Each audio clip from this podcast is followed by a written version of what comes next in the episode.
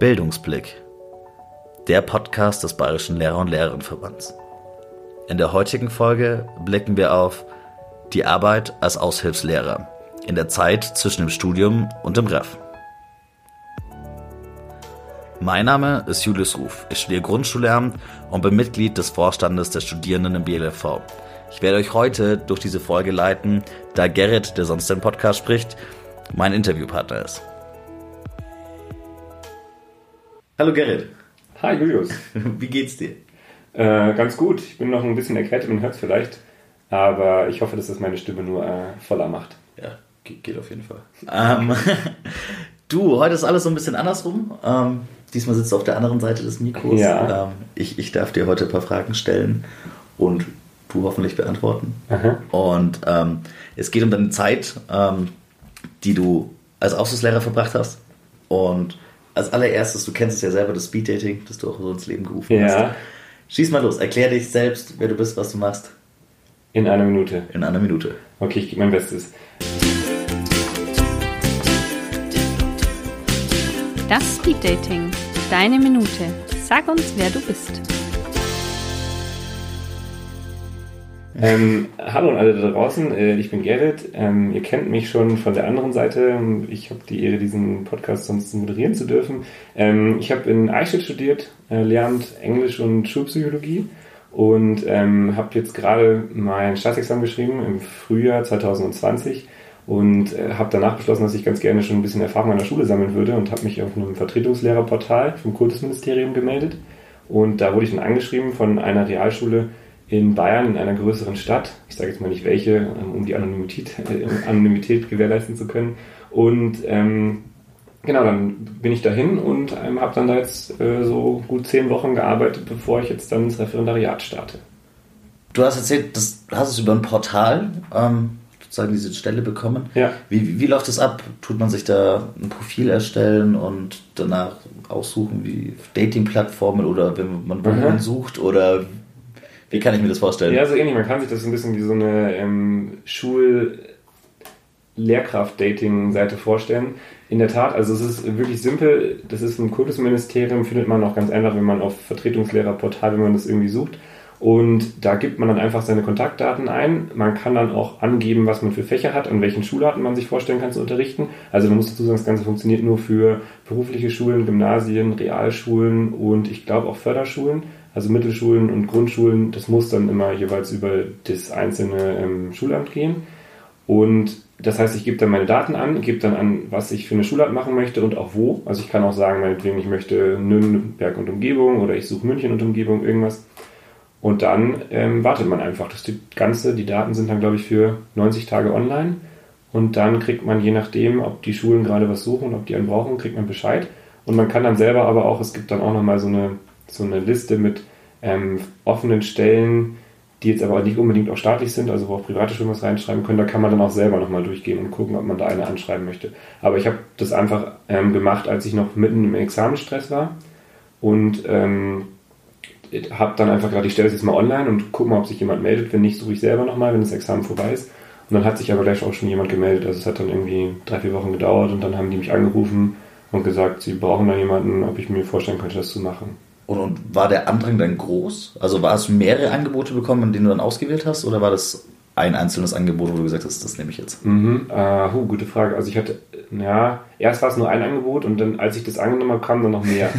und dann habe ich immer gesagt, äh, nee, ich habe jetzt schon was, beziehungsweise die haben dann auch ähm, angefragt für das nächste Schuljahr und so. Ich glaube, die haben dann auch gar nicht richtig gelesen, dass ich dann im Referendariat bin. Ich hatte es dazu geschrieben ähm, und dann musste ich ihn leider absagen. Aber es ist auch ganz gut, weil einige habe ich mir jetzt notiert und dann habe ich mir gedacht, naja, vielleicht kann ich mich dann nochmal melden, wenn ich äh, durch bin und keine Planstelle bekommen habe. Das waren dann private Schulen, die sich da gemeldet haben. Genau. Ja, cool. Und, und wie war das? Ich weiß ja von dir, ähm, dass du eigentlich Gymnasiallehramt studiert hast. Mhm. Und das war jetzt eine Realschule, auf der du warst, oder? Genau. Und hat es irgendeinen Ausschlag gegeben bei der Ent Entscheidung? Oder hast du dir einfach gedacht, so, okay, ich, ich nehme was, was kommt? Nee, ich hatte es auch mit angegeben. Also ich habe angegeben berufliche Schulen, ähm, Gymnasien und Realschulen. Das war mir eigentlich egal und ich hatte das Gefühl, dass ich mich überall bewerben kann. Und dem war dann auch so. Und das, nö, das hat gar keinen, für mich hat das nichts ausgemacht. Und der Kontakt dann mit der, mit der Schule, hast du dann so einen zentralen Ansprechpartnerin gehabt, hast du mit der Sekretärin per E-Mail geschrieben oder gab es einen Lehrer, der nur für Aushilfslehrer sozusagen verantwortlich ist und sich dann um die kümmert? Das wäre schön gewesen, so hatte ich mir vorgestellt. Aber ich habe dann schnell die Erfahrung gemacht, dass es äh, sehr viel auch Eigeninitiative ist. Also die Schule hatte mich angefragt und dann ähm, haben wir auch vereinbart, dass wir jetzt da, dass ich mich nochmal melde, wenn das irgendwie alles näher rückt. Dann habe ich mich nochmal gemeldet, dann hatten die, glaube ich, schon wieder fast vergessen, dass sie mich angerufen haben. Dann wollten sie mich einstellen, dann war Corona, dann wussten sie nicht, ob sie mich einstellen können. Haben sie auch wieder gesagt, melden Sie sich doch einfach nochmal, dann musste ich mich nochmal melden. Irgendwann, als dann klar war, die Schule geht wieder los. Und dann haben sie gesagt, ja, hm, wir haben festgestellt, ich hatte damals schon damit gerechnet, dass es nicht mehr klappt, weil ich dachte jetzt, die Präsenzsachen sind alle außer Kraft gesetzt, dann brauchen sie mich auch nicht. Und dann hat aber, haben die das abgeklärt gehabt und das Ministerium hat wohl gesagt, man darf auch Vertretungslehrer einstellen für den, fürs Homeschooling. Und dann haben sie mich noch eingestellt. Also es war nicht ein Ansprechpartner, es waren viele ähm, und es war auch so, dass ich dann, wahrscheinlich war das doch einfach alles chaotisch mit der ganzen Sondersituation. Natürlich. Aber äh, man muss da von Anfang an dann auch voll hinterher sein. Ich musste dann nochmal nachfragen, wo kriege ich eigentlich meine Schulbücher her? Ähm, wie läuft es eigentlich? Wo darf ich mich hier hinsetzen? Gibt es irgendwie ähm, also es gab kein, es gab ein Lehrerzimmer, aber es war nicht so ein Lehrerzimmer, sondern es gab so, so äh, Cluster für, für jede ähm, Jahrgangsstufe. Und da saßen dann immer so vier, fünf Lehrer in so einem Büro. Und dann muss man natürlich gucken, dass man sich da nicht auf dem Platz von jemandem sitzt, der normalerweise sitzt. Und dann muss man da erstmal gucken, wo darf man sich hinsetzen. Sonst sonst gibt es Ärger. Ja, genau. genau. Gleich mal unbeliebt gemacht am ersten Tag wegen äh, falsch hinsetzen. Ja, ja, wirklich. Und da, also also die waren alle ganz locker, das Kollegium war, war relativ jung und die haben mich dann auch gleich irgendwie gut mit aufgenommen. Ähm, aber man muss sich dann da so ein bisschen so seinen Weg auch, also gut, das musste ich mir in diesem Fall so ein bisschen durchkämpfen. Ja, aber irgendwie ein bisschen schade, dass die, sie suchen ja Lehrkräfte beziehungsweise auch das Lehrer, dass sie da nicht so ein bisschen Pichter dahinter sind und versuchen, die Stellen dann auch zu besetzen. Ich kann mir vorstellen, dass das ähm, also meinst du jetzt von der Organisation? Ja, von der Organisation. Aber ich kann mir vorstellen, wenn man selber 15 Mal hinterherlaufen muss, dass man dann eher so die Lust mhm. verliert oder ob das jetzt einfach der Sondersituation mit Corona einfach geschuldet mhm. war. Ja, das kann sein. Das weiß ich nicht genau. Und ich habe da auch am Anfang gedacht, hey, ähm, da, die haben da vielleicht auch irgendwie so ein, gleich so eine Mappe hier, das sind die Sachen, hier ist nochmal die Schulordnung, irgendwie sowas. Äh, aber so war es nicht und ich glaube, es kommt auch viel auf die Schule drauf an. Und ich habe aber auch von anderen gehört, die an der gleichen Schule auch schon ein bisschen länger waren, dass es bei denen anders war. Dass sie auch am Anfang irgendwie nochmal die Schulordnung ausgedruckt bekommen haben, nochmal irgendwie eingeführt wurden, nochmal irgendwie. Und ich glaube, das war wahrscheinlich einfach chaotische Zeit. Und dann bin ich da halt einfach so reingeworfen worden. Und dann war es aber so, ja, ähm, wir haben den Vertrag geschlossen und irgendwie vier Tage später oder so ging es los. Und dann musste ich halt alles bis dahin noch organisieren. Und das war dann aber auch okay. Also, also indirekt ins kalte Wasser geschmissen. Absolut, volle Kanne. Du hast gerade eben ähm, deinen Vertrag angesprochen. Ja. Ähm, was ist das für eine Art von Angestelltenverhältnis? Also Aha. wie bezeichnet man das? Wie, wie bist du da auch meinetwegen versichert? Ich war ähm, quasi angestellter Lehrer, wie auch jeder, der nicht verbeamtet ist. Allerdings von der Eingruppierung ähm, unter den mit dem zweiten Staatsexamen. Also die haben quasi sind davon ausgegangen, dass ich das erste Staatsexamen habe, obwohl ich noch keine Ergebnisse hatte und haben mich dann, glaube ich, in E11 ist es dann eingruppiert. Und ähm, das ist quasi eine Stufe unter denen, äh, die sonst normalerweise ähm, als äh, angestellte Lehrer arbeiten oder zwei, ich weiß nicht genau. Genau, und dann habe ich einen ganz normalen Arbeitsvertrag gehabt, das heißt, ich bin gesetzlich äh, versichert gewesen, ähm, musste meine Sozialabgaben leisten, alles, was dazu gehört. Da, da, darf man da auch über das Geld reden, weil ich von Freunden gehört habe, die sich auch das überlegt haben, die würden gerne wissen, was man verdient. Was man verdient. Ähm, ja, ich, also ich hatte eine Zweidrittelstelle und bin dann, dadurch, dass ja zwischendrin Ferien waren, die werden ja auch nicht bezahlt, klar, weil ich war ja erst ab Mai eingestellt, äh, bin ich rausgegangen mit netto so zwischen 1, 2 und 1, 4, kam so auf den Monat drauf an. Also für jemanden, der aus dem Studium kommt und seine erste Stelle macht, voll gut. Ja. Ähm, hat ausgereicht, auch damit in einer größeren Stadt zu leben. Ähm, genau, wenn ich mir jetzt aber vorstelle, dass äh, das wäre jetzt irgendwie auf längere Zeit so, für, dafür, dass ich dann so lange studiert habe, ähm, da sage ich, dann mache ich jetzt lieber noch das Ref und gucke dann mal, was danach ja, kommt. auf jeden Fall. auf jeden Fall. Ich will gerne ein bisschen über deinen Schulalltag reden, sowohl über die Einarbeitungszeit als auch dann, wo du ein bisschen mehr eingearbeitet warst. Du hast ja gesagt, du wurdest ziemlich kalt ins Wasser geworfen und diese Praxis, die du jetzt halt erworben hast, ist ja deutlich mehr sozusagen als Vorsprung ins Ref, als was du normalerweise im Studium erlangen würdest. Aha. Und ja, die brennendste Frage, die ich glaube ich habe, ist so, was trägt man am ersten Tag? äh, gute Frage. Ich glaube, ich habe ähm, tatsächlich ein Hemd getragen, ich das auch in den Praktika gemacht habe und äh, das so immer so als für mich auch einfach als Symbol hatte, okay, ich bin jetzt in der Schule, ich bin jetzt hier irgendwie Lehrkraft und andere Rolle als, als Schüler und habe dann aber mich auch so ein bisschen im Kollegium umgeschaut, nach und nach. Und wie gesagt, das Kollegium war, war jung, die waren alle super offen, mega nett, haben mich auch immer wieder top unterstützt und habe dann auch gemerkt, naja, die tragen teilweise auch irgendwie kurze Hose oder halt mal das Freizeit-T-Shirt. Und dann habe ich das mal einen Tag gemacht, dass ich auch, ich habe keine kurze Hose, habe ich nie gemacht, habe ich mich nicht getraut, aber lange Hose und einfach so ein, so ein Casual-T-Shirt. Und ähm, da ist es mir dann passiert, dass ich dann in der Pausenaufsicht irgendwelche Schüler äh, so ein bisschen angeschnauzt habe, weil sie ihre Masken nicht auf hatten. Und die waren dann, habe ich dann beim Weggehen, haben sie dann so irgendwie so gesagt, so, äh, der ist Lehrer. Und dann habe ich mir gedacht, okay, vielleicht, vielleicht brauche ich doch wieder das Hemd. ja, ähm, die, die Autorität, wie die an einem Hemd hängen kann, ist schon irgendwie beeindruckend. ja, tatsächlich. Ja, schon. Weil, weil das halt irgendwie ein klares Signal ist. So, die Schüler verstehen das dann auch, die wissen so, ja, kein Schüler würde jetzt ein Hemd tragen, also vielleicht schon, aber, ja, aber nicht so. Ja. Und ähm, ja, gerade wenn man dann so Sachen trägt, die halt die Schüler auch tragen, das war halt, also es war wirklich so wie so ein Skaterhemd oder sowas, das war halt relativ weit. Und da haben die dann gleich gedacht, ich bin irgendwie aus der 10. Klasse oder so. Ja, ähm, das Problem hatte ich nämlich an der Schule auch. Also ähm, ich war an der Dorfschule, die den Bergen sehr nahe gelegen war. Aha. Und ich bin am ersten Tag mit dem Hemd in die Schule gekommen und habe dann im Kollegium gesehen, dass alle nur irgendwelche Funktionsklamotten anhatten und ich total overdressed war. und er ja total schief angeschaut wurde. Ja, so kann es dann auch gehen. Ja. Ähm, ja, da muss man, glaube ich, einfach so ein bisschen schauen in der Schule, was, was ist da so, wie wird es da so gehandhabt.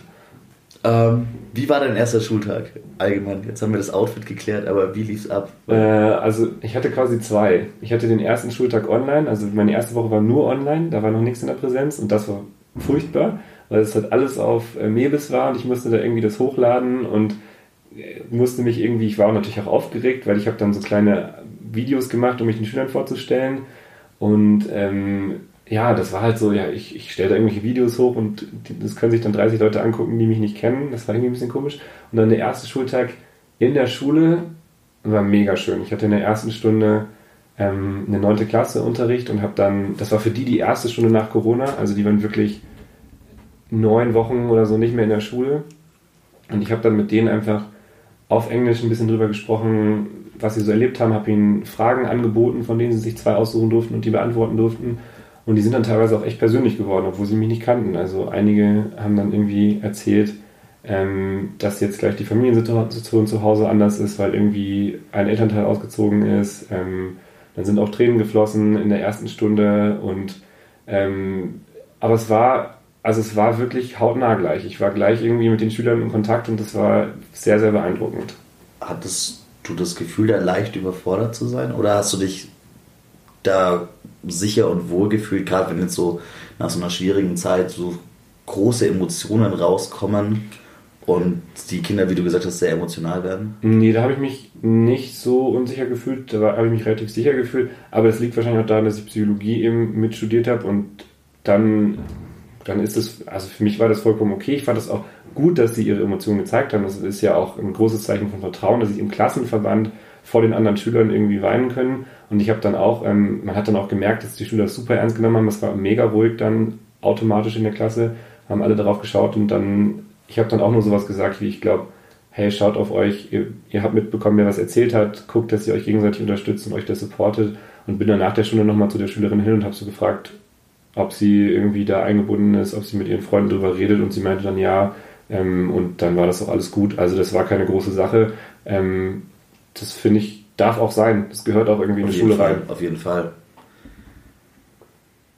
Da habe ich irgendwie gar nicht gerechnet. Ich dachte, du hast einen relativ normalen Schulanfang gehabt. Ähm, keine Ahnung, wenn in, in, du hast jetzt gemeint, dass du in der, in der 9. Klasse warst mit mhm. Englisch. Äh, lass uns doch einmal ganz kurz deine Fächerkombination klären? Englisch und Psychologie. Englisch und Psychologie, okay. Und ähm, du, hast, du hast an der 9. Klasse dann deine erste Schulstunde, also in der Schule tatsächlich. Mhm. War das die auch, denen du deine ähm, Videos geschickt hast? Oder wie, wie lief das ab? Mhm. Genau, also ich hatte ähm, die Woche davor war ja quasi äh, Online-Unterricht und da waren alle, die mussten das ja machen, das war dann für die ganze Klasse. Und dann die Woche danach war dann aufgeteilt in A, B. Das heißt, ich hatte dann einen Teil da, den ersten Teil. Und die hatten das Video aber auch, einige hatten es gesehen, andere nicht, weil einige sind halt auf Mebis gewesen, haben die Aufgaben gemacht, andere nicht. Und deswegen waren dann einige so, ah ja, wir haben ihr Video gesehen. Einige hatten mir auch Videos geschickt. Also ich habe denen dann noch eben angeboten, dass sie mir kurze Texte über sich schreiben können oder eine Sprachnachricht schicken können oder ein Video eben über Mebis geht das alles. Und einige hatten mir ein Video geschickt, andere hatten sich irgendwie per Text vorgestellt und das war dann irgendwie ganz schön, das Gesicht auch zu den Schülern zu sehen.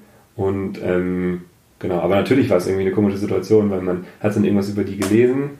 Ähm, da waren auch einige, die sehr persönlich geworden sind, auch in diesen Texten. Und dann hat man die Schüler vor sich sitzen gehabt. Aber ich habe da auch gemerkt, dass es eigentlich ganz gut war, weil die, dadurch, dass sie die Möglichkeit hatten, sich irgendwie schriftlich vorzustellen oder halt eben in so einem Video, da haben die viel mehr gesagt, als sie sonst in der Klasse sagen würden. Also ich habe dann irgendwie einen Schüler gehabt, der hat mir dann geschrieben, er wird normalerweise nicht viel in der Klasse sagen, er ist eigentlich eher zurückhaltend und schüchtern, findet aber Englisch eigentlich ganz gut und macht da auch gerne das und das. Und dann hat er mir noch geschrieben, was er gerne für Serien schaut und was er gerne für Filme guckt.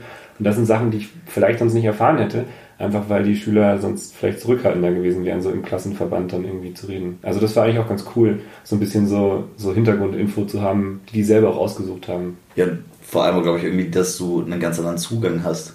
Also, ja. ich weiß nicht, wenn der, wenn der jetzt ein Schüler ist, der, der, der gerne Serien guckt, dann von seinem Lehrer eine Serienempfehlung zu bekommen, ja. Ähm, zum Beispiel, dass da ein gutes Englisch, gut verständliches Englisch drin vorkommt, ist, glaube ich, ein ganz anderes Verhältnis. Ja, voll. Da wäre ich nämlich schon bei meiner nächsten Frage tatsächlich. Aha. Ich stelle mir das, ich merke das im Praktikum immer, also ich stehe Grundschullehramt, da ist es einfacher, Autorität und cooler Lehrer gleichzeitig zu sein, ist manchmal schwierig. In der Grundschule geht es irgendwie, weil ich doppelt so groß bin wie ihr. Mhm. Aber neunte Klasse, wie, wie kriegt man das so hin? Wie, wie schaffe ich, dass die Klasse mich cool findet, beziehungsweise als, als, als Lehrer toll findet, aber ich trotzdem nicht in diese Kumpelschiene abrutsche, aber die gewissen Respekt und Autorität bekomme. Ich habe schon gehört, Skater-T-Shirts darf man nicht tragen auf dem Pausenhof, aber. Ja, ähm, nee, das eher nicht. Es ist super, super schwierig. Also ich. Ja, das war für mich eine der, der größten Lernerfahrungen, glaube ich, in diesen zehn Wochen, diesen Balanceakt irgendwie zu finden. Und ich glaube, die, eine der wichtigsten Erkenntnisse war für mich, die müssen mich gar nicht cool finden. Also, weil das, das ist nicht meine Aufgabe in der, vor der Klasse. Also für, für mich zumindest. Ich bin jetzt so, dass ich sage, ähm, wenn die den Unterricht gut finden, wenn die auch sagen, hey, Herr Kubicki ist ein guter Lehrer, ich lerne da was, in Ordnung. Aber ähm, äh, das muss nicht so sein. Also, weil ich habe ja, eine, ich hab ja eine Funktion in der Schule. Ich bin jetzt als Englischlehrer dafür verantwortlich, dass sie Englisch lernen, die ganze Klasse. Und ähm, in der 9. Klasse ging das ganz gut, die waren alle relativ brav, ähm, die haben gut mitgemacht, die waren da irgendwie dahinter. Ich hatte eine 6. Klasse, die war. Oh, ja, ja, ja, ja. Also da, da bin ich sehr geschwommen, weil, also, weil ich auch am Anfang versucht habe, das dann irgendwie auf eine lustige Art und Weise zu klären. Und dann ist es natürlich aber auch schwierig, und das verstehe ich auch aus Schülerperspektive, wenn ich das dann irgendwie am Anfang versuche mit Humor zu machen oder auch irgendwie ironisch, dann denken die ja auch irgendwie, ist es okay. Das heißt, ja. manchmal braucht es einfach ganz klare Ansagen. Und es ist dann eben nicht mehr lustig und dann bin ich auch nicht lustig, sondern mache ich halt eine klare Ansage und sage, so jetzt ist hier die Grenze überschritten, so geht's nicht. Und dann muss ich mir natürlich aber auch ganz klar überlegen, was passiert denn, wenn dann die Grenze nochmal überschritten wird.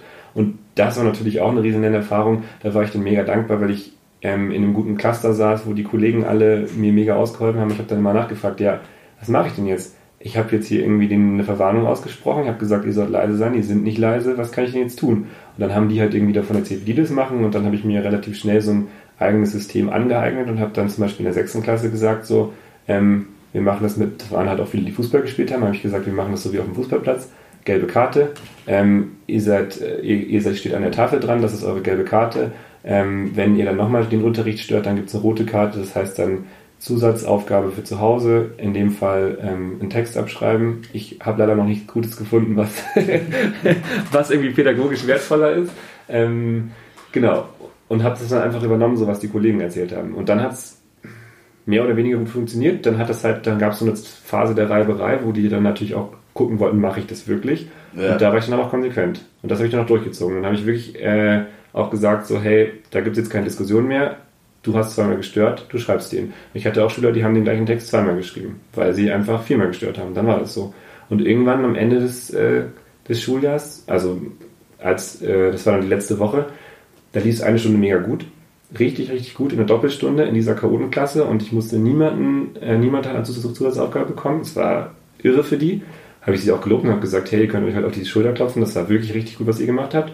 Nächste Stunde unsere letzte Stunde. Ähm, mein Angebot an euch wäre jetzt, dass wir diese harten Regeln außer Kraft setzen, dass wir eine ganz normale Stunde machen. Das dürft ihr jetzt aber entscheiden. Und dann habe ich sie abstimmen lassen und habe sie gefragt, ob sie glauben, dass sie es schaffen ohne diese Regeln oder ob sie die Regeln weiterhin haben wollen. Und sie haben sich dafür entschieden, die Regeln weiterhin haben zu wollen, weil sie gesagt haben, die sind gut, die brauchen wir, damit es funktioniert im Unterricht. Aber das wird auch sehr selbstreflektiert von den Schülern in der, in der 6. ja, Klasse. voll. Das war also, man muss dazu sagen, es gab halt irgendwie so fünf, sechs Störer, von denen haben dann drei dafür gestimmt, dass die Regeln äh, abgeschafft werden. Und die anderen, das hat man aber auch gemerkt, dass halt einfach die restliche Klasse auch darunter gelitten hat. Es gab halt okay. halt stille Schüler, die konnten sich nicht beteiligen, weil du halt ständig beschäftigt warst mit den, mit den Störern. Und die haben dann natürlich dafür gestimmt, dass die Regeln in Kraft bleiben, weil die waren ja auch nicht betroffen, die ja. haben ja keine Zusatzaufgaben bekommen. Und die haben sich auch gefreut. Also da habe ich auch positives Feedback bekommen, weil die dann auch auf mich zugekommen sind am Anfang und gesagt haben, Mirko Biki, wir kommen überhaupt nicht zu Wort, wir wissen überhaupt nicht, was wir tun können. Und ähm, als es dann irgendwie besser funktioniert hat, dann gab es auch Stunden, wo ich die ständig drangenommen habe und da hat man richtig gesehen, dass sie dann auch aufgeblüht sind. Und das hat mich dann auch gefreut, dass es eben nicht nur Störung ist, sondern dann auch eben Unterricht funktioniert hat. Wie viele Stunden hattest du denn in der Woche? Beziehungsweise waren das mehrere Klassen? Also das die neunte und die, die ähm, sechste war Sechste oder? und eine genau. fünfte. Und eine fünfte auch noch. Und eine fünfte. Und ich war noch eingesetzt am Anfang in der zehnten als Differenzierung hieß es. Das war einfach so die zehnten Klassen, weil die ja Abschlussprüfungen hatten, waren die aufgeteilt und waren immer in der Schule. Aber es durften ja nur 15 Schüler in einem Raum sein. Das heißt, ich habe dann quasi die zweite Gruppe übernommen. Okay. Und da hat dann aber der Lehrer, der die eigentlich in Englisch hatte, mir dann einfach die Aufgaben gegeben. Und ich habe die dann mit denen gemacht. Wir haben Abschlussprüfungen quasi durchgegangen, sind die durchgegangen. Genau. Und das heißt, die zehnte hatte ich noch und die sind dann aber, ähm, die waren dann irgendwann fertig mit den Abschlussprüfungen und dann hatte ich die halt nicht mehr. Und ansonsten halt, ich hatte 16 Wochenstunden. Ich hatte fünf in der fünften, drei in der äh, neunten, vier in der sechsten und dann kamen halt noch Vertretungsstunden dazu. Also ich hatte dann mal irgendwie, keine Ahnung, pro Woche so im Schnitt zwei Vertretungsstunden in meinetwegen meiner siebten, meiner achten, in einer anderen neunten irgendwo. Aber schon recht voller Zeitplan. Ja, für den Anfang war das schon gut. Ich glaube, so im Referendariat, wenn man ähm, dann mal im Einsatz ist beim Gymnasium, bei der Realschule hat man so maximal 18 und mit 16 ist es schon dann tough. Schon knackig. Tough. ja, zumindest am Anfang. Um, ähm, ich bin ja noch weiter zurück äh, im Studium als du. Du bist ja fertig. Ich, ich bin ganz in der Mitte meines Studiums. Ähm, was mich total stresst, ist, wenn ich in einem, im Praktikum oder so eine Unterrichtsstunde vorbereiten muss, beziehungsweise Aha. wenn Dozenten wollen, dass ich eine Unterrichtsstunde fürs Seminar vorbereite, weil ich merke, der Arbeitsaufwand für eine Unterrichtsstunde, wenn ich die ja. äh, über, übersteigt jegliche ähm, Dimensionen, wie ich es mir vorstellen könnte, dass ja. ich mal eine ganze Woche durchhalte. Ja. Wie macht man das? Hattest du schon im, im, Vorhinein, bevor du an die Schule gekommen bist, dir was vorgearbeitet, zurechtgelegt, Aha. was du machen wolltest? Oder bist du von Tag zu Tag, hast du eine Art Wochenrhythmus? Denn das ist so die brennendste Frage in meinem Studium. Kriege ich das jemals hin, dass ich da ein Konzept hinkriege, ähm, Stunden vorzubereiten, ohne für eine Stunde ungefähr 15 zu brauchen? Ja, ja voll. Ja, das, das war auch das war super überfordernd. Also ich, ich habe da nichts vorher vorbereitet. Ähm, ich bin ja relativ schnell dann rein ähm, und habe dann auch erstmal geguckt, wo stehen die überhaupt. Und dann habe ich halt teilweise auch von den Lehrern erst am Montag, als es dann losging, Rückmeldung bekommen, ja, wir sind im Buch auf Seite sowieso, haben die und die Grammatiken gemacht und die und die Vokabeln. Und ich meine, ich konnte ja nichts machen, ohne dass ich nicht weiß, wo die sind im, im Lehrplan quasi oder im Buch. Naja, und dann, ähm, das Gute war tatsächlich, dass ich in meinen Praktika, ich hatte ein Praktikum an der Schule, wo ich viele Stunden halten durfte von meinem Praktikumslehrer aus, der hat mich da auch gepusht. Und der hat auch immer wieder zu mir gesagt, hey Gerrit, mach doch einfach auch mal eine Übungsstunde. Mach einfach mal eine Stunde, wo du, und er hat auch teilweise gesagt, mach mal eine Stunde, die du nicht vorbereitest. Geh einfach, nimm das Buch und geh einfach mal in die Klasse und halt mal eine Stunde, ohne dass du es vorbereitet hast. Und das habe ich dann auch gemacht und insofern war ich da, er hatte mich so ein bisschen drauf hingedrillt, weil er auch meinte, naja, du hast am Anfang 23, 24, teilweise 29 bei euch in der Grundschule Unterrichtspflichtstunden, da kommst du nicht hinterher. Und ähm, insofern habe ich das dann auch da gemacht. Ich habe dann immer versucht, irgendwie so pro, pro Klasse vielleicht so eine Stunde ähm, zu haben, die irgendwie so eine Highlightstunde ist in der Woche, die irgendwie gut und lange vorbereitet ist. Und dann habe ich ansonsten halt auch teilweise einfach gesagt, hey, wir schlagen heute das Buch auf Seite 80 auf, macht Aufgabe 1, macht Aufgabe 2, macht Aufgabe 3 ähm, und den Rest, den ihr nicht schafft, das ist Hausaufgabe. Okay, also du hast versucht, so, so einen Zwischenweg zu finden zwischen Improvisation und dann aber Stunden, die du dir wirklich viel Zeit genommen hast. Ja, und ich hoffe, dass ich da noch was lerne, weil ich habe teilweise auch Stunden gehalten, von denen ich überzeugt bin, dass sie richtig schlecht waren. und ich hoffe, dass man im Ref da noch ein bisschen was mitbekommt, ähm, auch in, in, Richtung Organisation. Und ich glaube, dass so, was mir die Kollegen rückgemeldet haben, die haben halt auch gesagt, naja, es ist am Anfang einfach so, dann hast du halt Stunden, die nicht so cool sind und aber irgendwann hast du ja auch mehrere Stunden gehalten und ja. dann kannst du immer wieder auf die zurückgreifen, kannst sie nochmal anpassen und dann wird es auch besser. Ähm, also ich, meine Hoffnung ist zum einen, dass ich im Ref noch was dazu lerne und dass es dann auch besser wird und dass ich dann auch einfach irgendwann so einen Pool an Stunden habe, dass es dann auch passt. Auf jeden Fall. Wie, wie, wie, wie machst du das mit Materialien? Also ich, ich merke das immer so, dass ich in einem Seminar mir selber irgendwelche Arbeitsblätter mhm. erstelle aber ähm, ich kann mir das vorstellen, gibt's, trifft ihr euch so in der Jahrgangsstufe zusammen und jemand hat die Arbeitsblätter, die du dann irgendwie leihen, Schrägstrich klauen darfst und für deinen Unterricht verwenden darfst? Oder wie, wie, wie beziehst du das? Mhm. Äh, also ich habe viel selbst gemacht, weil ich da auch einfach nicht so organisiert bin, dass ich das alles dann immer parat habe und weiß, wo das ist. Also ich glaube, man braucht eine klare, auch digitale Struktur, wo man dann irgendwie vielleicht am besten nach Thema das abordnet, weil ich glaube, wenn man das auch so, ich habe das teilweise in den Praktika auch so nach Klasse gemacht, aber ich weiß dann gar nicht mehr, was habe ich denn in der Klasse gemacht. Ja. Also ich glaube, das ist schon gut auch nach Thema, irgendwas ist ich, Englisch, Present Perfect, dann hast du da alle Sachen drin. Ähm, irgendwie sowas. Und in der Schule war es so, ähm, ich habe voll viel von Kollegen bekommen, die haben mir einfach viel gegeben. Ich habe von einem Kollegen, der hat mir seine ganze Festplatte an Material rübergezogen. Das muss ich jetzt noch auswerten. Beneidenswert. Beneidenswert. Aber das muss man natürlich auch erstmal sichten. Also ja. das konnte ich dann auch noch nicht so verwenden. Ähm, und ansonsten ist es also was ich noch so für mich mitgenommen habe, gerade so von diesen Vertretungsstunden, ich habe viele Stunden, die ich auch im Praktikum gehalten habe, die so als Einzelstunde gut funktionieren. Und ich habe mir jetzt extra so einen Ordner angelegt für Vertretungsstunden, da habe ich dann jetzt irgendwie nach Thema sortiert auch ähm, meine, meine Stunden drin. Und dann kann ich halt jetzt, wenn ich dann irgendwo mal eine Vertretungsstunde halten muss, muss ich nicht irgendwie einen Film zeigen, sondern kann ich sagen, hey, ich habe eine Stunde, die habe ich schon auch jetzt im, in, in meiner Zeit da in der Schule irgendwie drei, vier Mal gehalten. Da geht es irgendwie um die englische Aussprache. Die kann ich von Klasse ähm, 7 bis 9 gut durchziehen. Dann nehme ich die einfach raus, drücke sie eben aus, fertig. Also sowas ist, glaube ich, ganz cool, so gerade für Vertretungsstunden. Aber sonst hoffe ich auch aufs Referendariat. das kann noch ein bisschen, also digitale Ordnung und so. Ich glaube, da muss man einfach wirklich dahinter sein, damit man das äh, dann auch gut hat. Also wäre es schlimm, wenn wir im Ref nichts lernen. ja. also ich baue da auch noch drauf. Du hast ja auch Journalismus studiert, oder? Ja, genau. Hat das einen Einfluss darauf, wie, wie du für deine Unterrichtsstunden recherchierst, wie du deinen Unterricht planst? Mhm. Gute Frage, weiß ich gar nicht so genau. Also ich habe gemerkt, dass es mir auf jeden Fall dabei geholfen hat, selber Texte zu schreiben und auch vielleicht zu korrigieren. Also wenn die Schüler irgendwelche Essays schreiben, da hilft mir das schon. Ähm, und was ich tatsächlich auch so merke, so vom, vom Inhalt her. Also ich mache dann gerne mal so Stunden, die auch mit sich mit journalistischen Themen befassen. Also ich habe jetzt auch wieder Vertretungsstunden irgendwie ausgearbeitet zum Thema Fake News oder sowas, weil ich das, also weil mir das auch ein wichtiges Anliegen ist, dass die Schüler auch einen Umgang mit äh, Medien lernen, der sie weiterbringt, der förderlich ist, ähm, wo sie damit umgehen können, wo sie wissen, was sind gute Quellen, worauf kann ich mich verlassen. Und da, da versuche ich das inhaltlich immer so ein bisschen auch mit reinzubringen, weil ich da ja auch bisschen was mitbekommen habe, ähm, wie arbeiten denn eigentlich Medien, wie wird recherchiert und ich glaube, das ein bisschen weiterzugeben, um auch zu zeigen, das sind gute Institutionen, denen wir auch vertrauen können und die wir auch brauchen, ähm, damit Demokratie funktioniert. Ich glaube, das ist mir ein wichtiges Anliegen, das auch zu kommunizieren, so ein bisschen so diese vierte Gewalt, Medien ähm, und da jetzt nicht immer diese Richtung, also gibt ja häufig auch in der öffentlichen Diskussion dann, ja, Medien und brauchen wir nicht und ja, warum zahlen wir überhaupt so viel Rundfunkgebühren und ich meine, da kann man überall darüber diskutieren, das ist auch gut. Ich möchte natürlich auch, dass die Schüler darüber diskutieren, ähm, aber ich glaube, mir ist es wichtig auch zu zeigen, dass die eben auch eine wichtige ähm, Funktion innerhalb unserer Gesellschaft haben. Aber es ist schön, dass du dann sozusagen in deinen Stunden die Zeit dafür nimmst, einen Rahmen dafür zu schaffen, über solche Themen zu sprechen. Ja, da sind aber auch viele Sachen, die auch einfach ganz aktuell sind. Also ich meine, mit Donald Trump, wenn wir uns die Debatten angucken über Twitter, was soll da quasi von ihm zensiert werden als Aussage, wenn man von Zensur sprechen kann, beziehungsweise wo muss man auch sagen, das sind einfach Fake-Informationen, die ja. er raushaut, die muss man dann auch äh, mit, einem, mit entsprechenden Hinweis versehen, das ist in der Diskussion, die kriegen die Schüler auch mit. Ja. Und insofern finde ich, gehört das auch absolut in den Unterricht rein. Da, da bestimme ich dir total zu.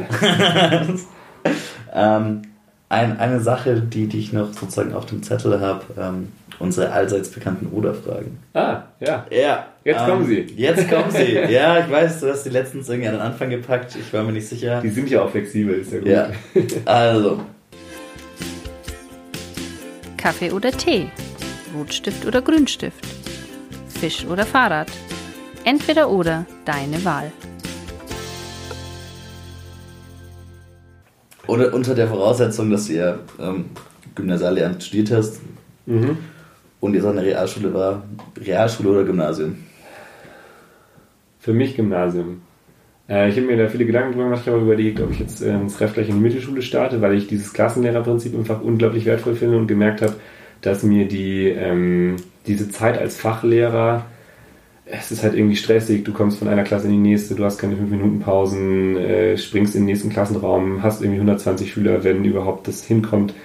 Ähm, und da war aber für mich das Ding, dass ich gemerkt habe, so, was ich echt cool finde, auch in den Praktik habe ich es immer wieder gemerkt, ist die Oberstufe. Also da nochmal tief einzusteigen, nochmal genau hinzuschauen, wirklich aktuelle Debatten aufzugreifen, das auch auf Englisch machen zu können und ähm, das würde mir an der Realschule, also hat mir das gefehlt, genauso wie es mir auch an der Mittelschule oder an der Grundschule fehlen würde. Und deswegen ist für mich, glaube ich, das Gymnasium das äh, Richtige. Auch was so in Richtung wissenschaftliches Arbeiten geht, so mit Psychologie, da ähm, habe ich auch viel an, an, Wissenschaftstheorie quasi mitgenommen. Und ich glaube, das möchte ich auch irgendwie mit, mit vermitteln. Und da gibt es ja dann auch P- und W-Seminare und alles Mögliche. Und, ja. Dann siehst du dich langfristig am Gymnasium. Ja. Ähm, du hast, du hast eine fünfte Klasse gehabt, eine sechste Klasse, eine neunte Klasse, teilweise die zehnten. Was ist dir lieber? Die kleinen oder die großen? Die großen. Weil? Eben, weil man da schon viel mehr machen kann. Also die kleinen sind super süß, ähm, voll cool, weil die auch oft noch ähm, total lieb sind und das gut alles mitmachen. Aber gerade in Englisch ist es eine Herausforderung, weil da ja wenig Kommunikation stattfinden kann erstmal. Und dann freue ich mich, wenn ich in den höheren Jahrgangsstufen auch schon mehr mit denen besprechen kann. Sich unterhalten kann und eine Antwort bekommt. Ja. Ändert man, also braucht man da so einen Moment, wenn du aus einer fünften Klasse kommst und dann in die neunte gehst, ähm, dich umzustellen oder andersrum, ja. wenn du aus der älteren Klasse in die jüngere gehst? Hast du diesen Klickmoment, wo du erst realisieren musst, so, okay, ich bin jetzt auf einem anderen Niveau beziehungsweise auf einer anderen Stufe? Ich glaube, es ist jetzt ein bisschen automatisiert und wenn ich es nicht schaffe, also ich habe das nicht bewusst, dann kriege ich sofort die Rückmeldung von den Schülern. also dann ist sofort, können Sie es nochmal auf Deutsch sagen? Oder Herr Kubicki, verstehen Sie nicht? Ähm, genau, das kriegt man sofort instant, also das geht. Wir haben es vorher schon mal angeschnitten, ähm, deswegen weiß ich nicht, ob sich die Frage erübrigt, aber lieber der lockere Unterricht oder der strenge? Ich würde dich erst den strengen einschätzen. Ja, tatsächlich jetzt, ähm, ja, jetzt mittlerweile den, den strengen. Vorher war ich auch im Praktikum immer der, habe ich versucht, der nette Lehrer zu sein, der da coole Unterrichtsstunden hält. Und das mache ich auch gern, aber nur dann, wenn ich weiß, dass es funktioniert. Also erstmal streng. Ich glaube, dieses äh, dieser Spruch Don't smile before Christmas. Versuche ich jetzt im Referendariat. Mal gucken, ob es funktioniert. Ja, ich glaube, ich, ich, bin noch zu sehr im Team Schüler. Ich will, glaube ich, eher noch der coole Lehrer sein, der coole Praktikant. Und das ist als Praktikant, finde ich, aber auch nochmal eine, eine ganz andere Rolle. Also ich habe das jetzt im Nachhinein nochmal reflektiert und mir gedacht, das ist aber auch voll okay als Praktikant, weil ähm, da macht man ja diese ganze Disziplinierung nicht.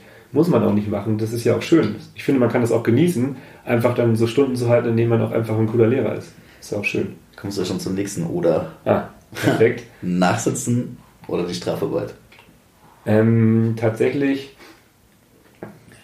also ich glaube, für die Schüler ist das äh, Nacharbeiten insofern sinnvoller, ähm, als dass ich sie nochmal da habe. Und ich habe das dann teilweise versucht, so ein bisschen, ich weiß nicht, ob das pädagogisch sinnvoll ist, wie so eine Art äh, Nachhilfestunde nochmal zu machen, weil ich auch gemerkt habe, die Schüler, die halt in die Nacharbeit kommen, weil sie die Hausaufgabe oft nicht gemacht haben, sind halt auch die, die es halt nicht verstanden haben. Und dann finde ich, ist die Nacharbeit sinnvoller, weil dann kann man das vielleicht noch mal ein bisschen aufholen, was da an Lücken entstanden ist. Es ist aber schön, dass du aus der eigentlichen Bestrafung, also beziehungsweise soll ja keine Bestrafung, sondern dis disziplinarische Maßnahme mhm. sein, eher einen Mehrwert draus machst, indem du ihm deine Hilfe nochmal anbietest. Ja, ich weiß nicht, ob das, ob das erzieherisch sinnvoll ist, weil es soll ja auch keine Belohnung sein natürlich. Ja. Aber also fürs Fach ist es auf jeden Fall richtig. Und das sind dann halt eben die Entscheidungen, die man treffen muss und wo ich dann auch erstmal überfordert bin und mich frage, ja, was ist denn jetzt die richtige Entscheidung?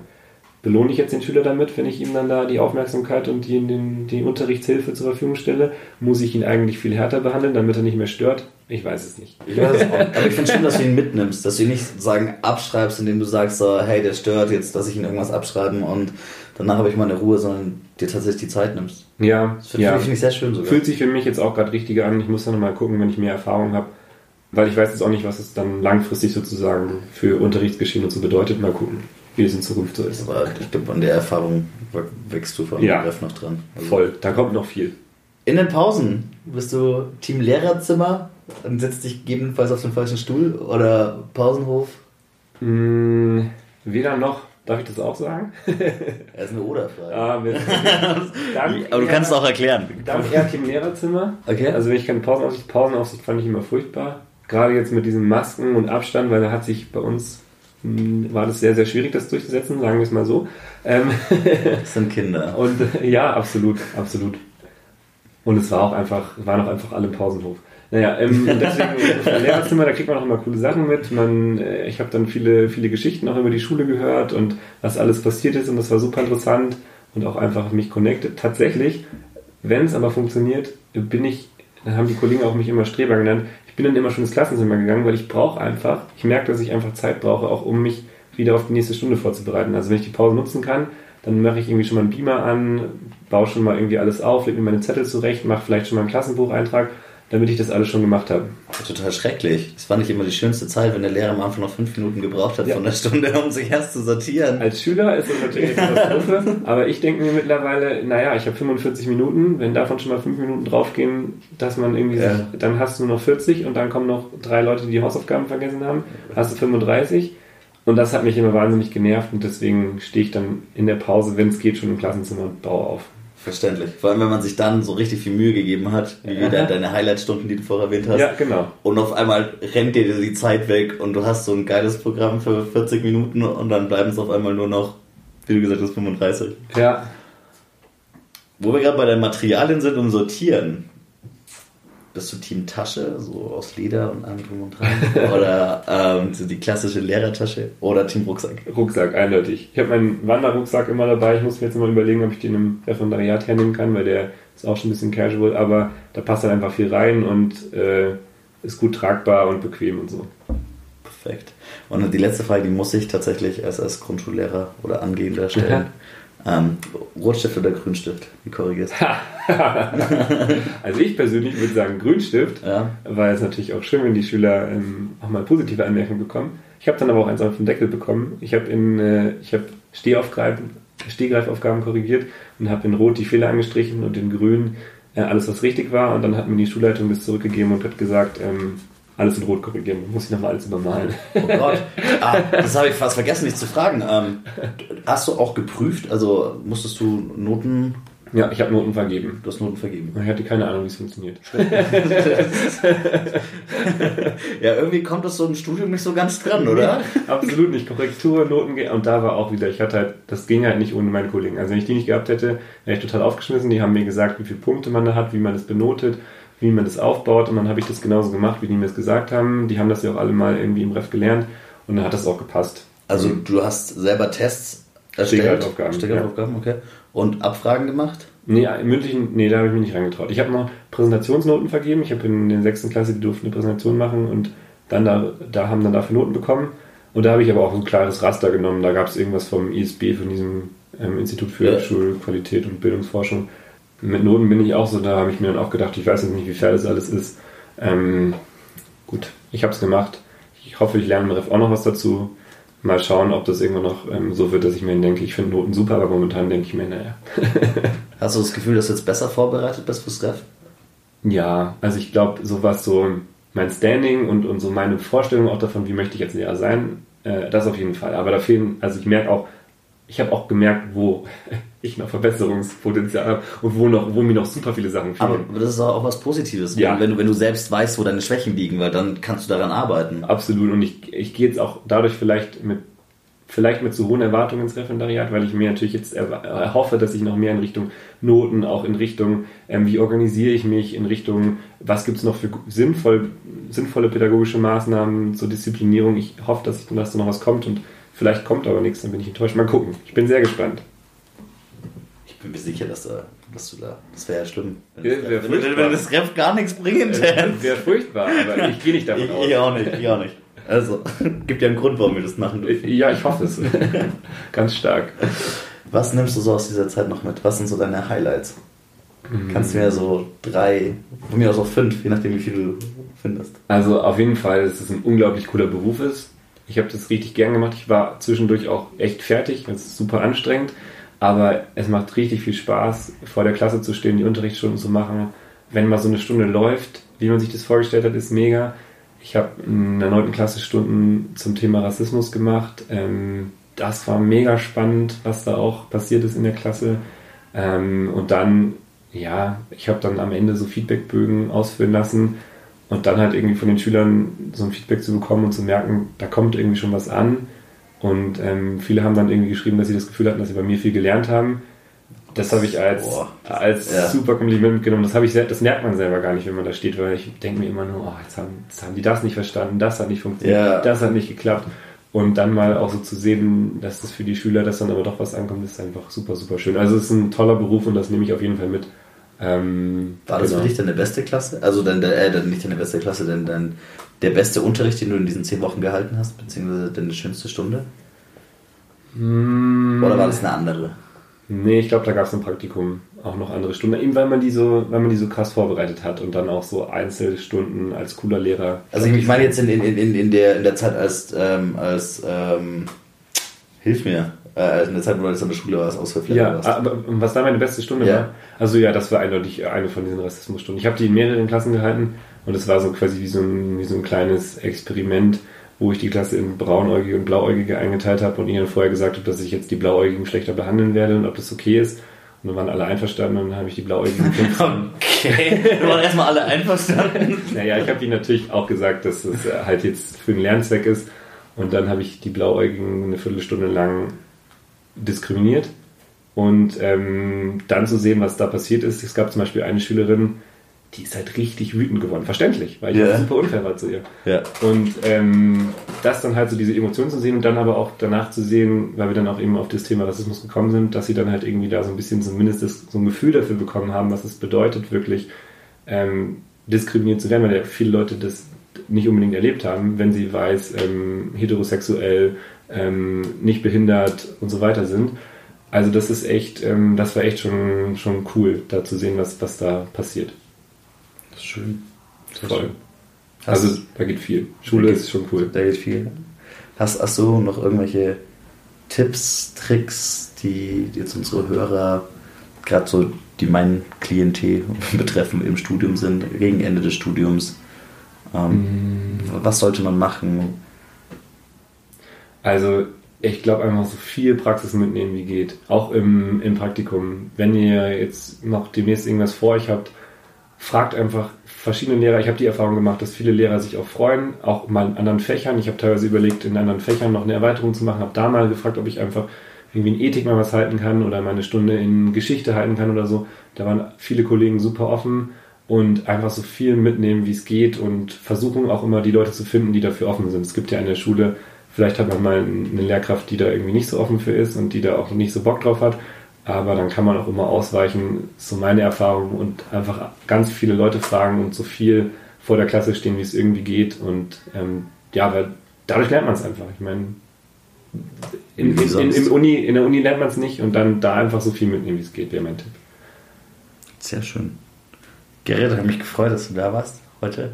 Dass ich Danke auch. deine Position einnehmen durfte. Ich fand es auch mal cool, hier zu sein, äh, auf dieser anderen Seite. W witzig auf jeden Fall. Ja, vielen Dank dir. ja, dann wünsche ich dir noch einen schönen Tag und tschüss da draußen. Ciao.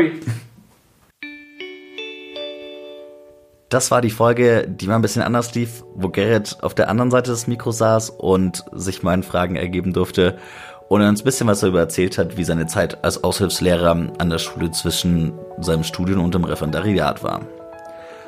Falls ihr noch irgendwelche Wünsche habt, Anregungen, meldet euch jederzeit bei uns unter der E-Mail-Adresse bildungsblick.blrv.de oder sucht uns einfach auf Instagram in der Suchleiste Bildungsblick eingeben, dann findet ihr Gerrit auf der Couch sitzend mit unserem Logo. Das war Bildungsblick, der Podcast des Bayerischen Lehrer- und Lehrerinnenverbands. Wir sehen uns in zwei Wochen. Bis dann. Ciao.